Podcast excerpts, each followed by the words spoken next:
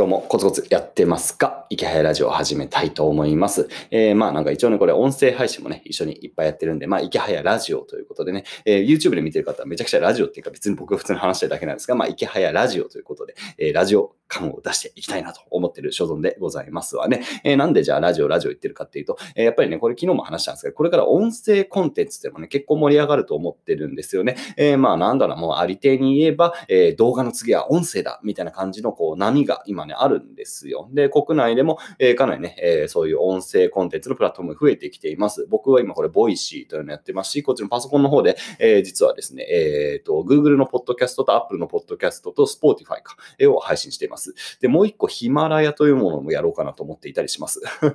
いや、だからすごいめちゃくちゃマルチ配信をね、実はしてるんですよね。まあもちろん、あの、主要は、えー、結局やっぱ YouTube がめちゃくちゃ再生されるんで、こうやって、まあ基本は YouTube を撮ってるんですが、えー、実は YouTube の裏でこうやってね、えー、たくさん音声を撮ってるというところを、これちょっと裏話なんですがね、えー、してみたという感じで、まあ実はこの話、えー、このやり方自体はね、他の方も、えー、ハーチューさんとかね、えー、金庫西野さんとかも実は同じような感じでね、えー、音声と動画一緒に配信をしていたりします。なので、まあ別に僕が発明したとかね、僕だけのやり方ではなくて、えー、割とインフルエンサーと言われる方々の中ではね、えー、割とスタンダードになりつつあるような感じの配信方法かなという感じが今ね、してるんですよね。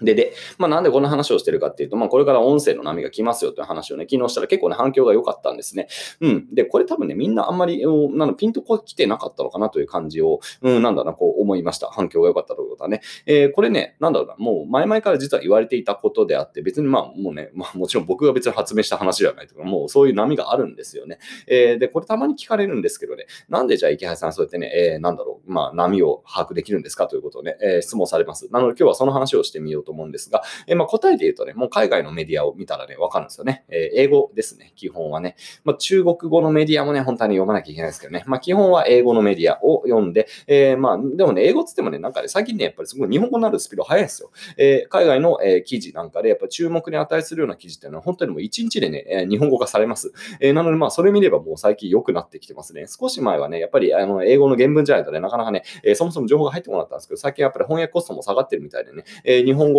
もになるスピードがすごく速くなった印象があります。じゃあどういうメディアを見てるかっていうと、まあいろいろ見てはいますし、ツイッター経由で流れてくるものを見るんでね、えー、むしろツイッターを見てるんですが、まあメディア名で言うと、例えば TechCrunch とかなんかね、えー、割と流れてくる傾向が多いかな。で、 TechCrunch の、えー、そういうね、なんか未来予測系の記事とかね、まあトレンドがすごくつかめるんですよね。で、 TechCrunch というメディアは、えー、基本テクノロジーの、えー、最新動向を扱うニュースメディアなんで、まあそこを見ておけばね、えー、今どんなことが起こってるかっていうのは結構わかります。で、できればやっぱりね、え、え本国、アメリカ本国の TechCrunch を見た方がいいかな。日本の動向、うん、日本の TechCrunch は日本版の記事が結構多いんでね、まあ、それは良くも悪くもね、日本の流れっていうのはね、やっぱりアメリカとかから比べると、えー、少し遅い傾向がありますし、えー、なんだろう、まあ、ちょっとずれてる、えー、時もあったりしますね。まあ、もちろんね、あの何があった、当たるかどうかっていうのはアメリカの方が日本の方がね、えー、変わんないんですが、やっぱり大きな流れっていう観点で言うと、やっぱりアメリカのメディアを見ておくのがね、えー、基本的にはいいのかなという感じはしますかね。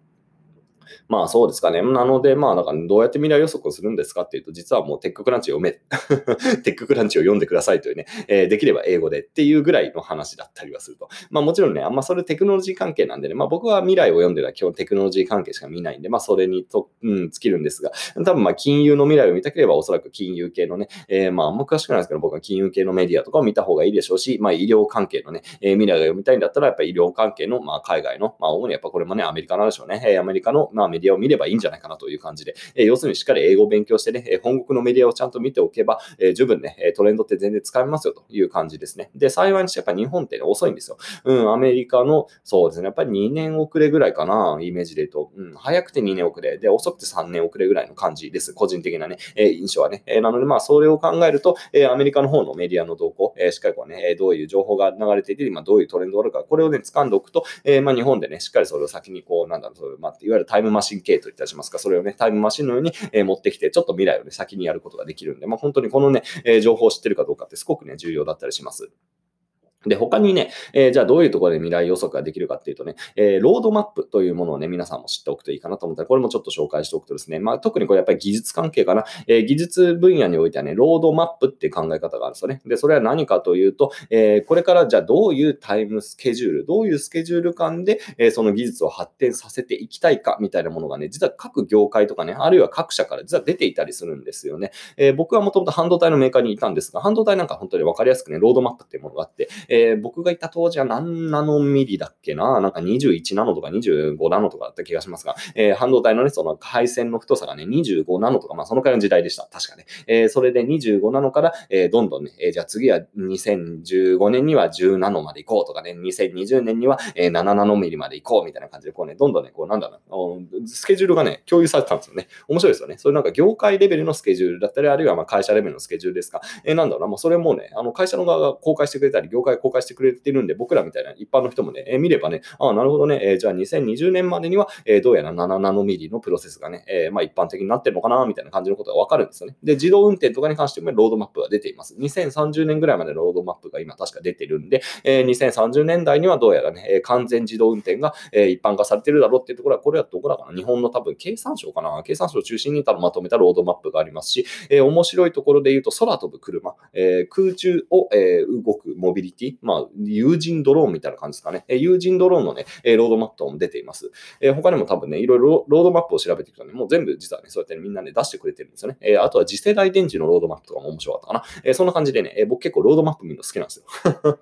いや、すごい、ね、変な趣味ですよね。いや、でもね、ロードマップ見るとね、え、すごい具体的にわかるんですよね。まあもちろんね、そのロードマップ通りに開発が進むかって言ったら、まあもちろん進まない方が多分ね、一般的なんですけど、え、まあ少なくともその国ないしはね、え、まあその行政機関がね、え、あるいはその各社が、え、どのようなスケジュール感で、え、技術でのね、開発してるかってことはね、ロードマップというものを見ればそうですね、10年後ぐらいまではね、全部書いてあるんですよね、実はね。え、なので、まあそれを見ると、えー、じゃあ10年後にはこういう技術が出て、このくらいの半導体の性能になっていて、電池の性能もこのくらい良くなっていて、え、AI なんかがどんどん入ってきて、じゃあどういうふうに変わるかっていうことがね、割とクリアに想定想定できるようになりますね。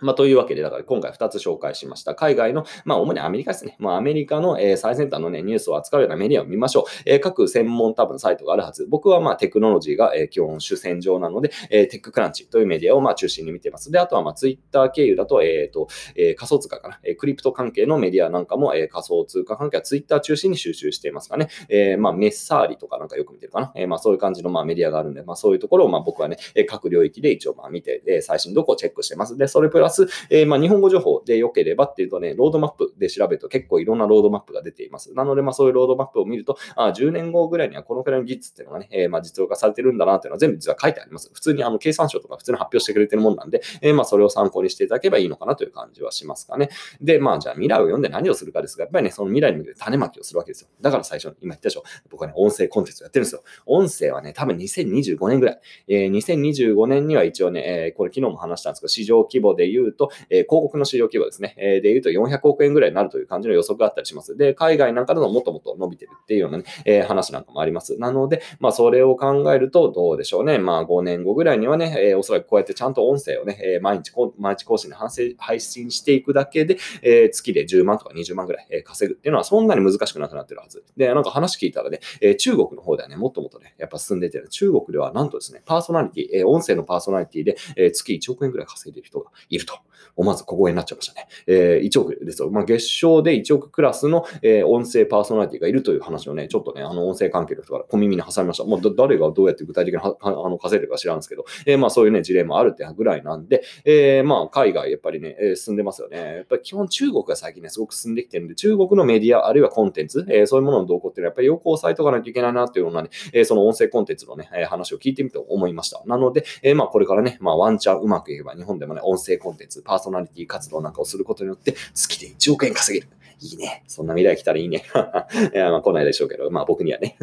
まあ僕はね、僕で淡々とね、生きはやラジオということで、えー、まあ淡々と毎日講師をね、頑張っていきたいと思いますので、皆さんもね、未来に負けて種まきをしていきましょう。えー、音声コンテンツはまだやっぱり5年かかるんでね、まあ時間かかりますよね。5年なんでね、小学1年生が小学6年生ぐらいになるまで、え、時間がかかるもんなんで、そんなにね、え、すぐって感じではないんですけど、やっぱ今のうちからね、こう種まきをしていくことによって、え、すごく意味があることでね、え、まあ投資になると思いますので、僕はね、引き続き淡々と更新をしていこうと思います。というわけで、えー、引き続きこんな感じで毎日更新頑張っていきたいと思いますので、えー、各メディアで見ている皆さん、えー、いろんなところで見ていただいていると、えー、聞いていただいていると思いますので、えー、ポチッと登録ボタン、フォローボタンを押していただけると僕が一人で喜ぶという感じの仕様になっております。それでは皆さん、良い一日を。バイバイ。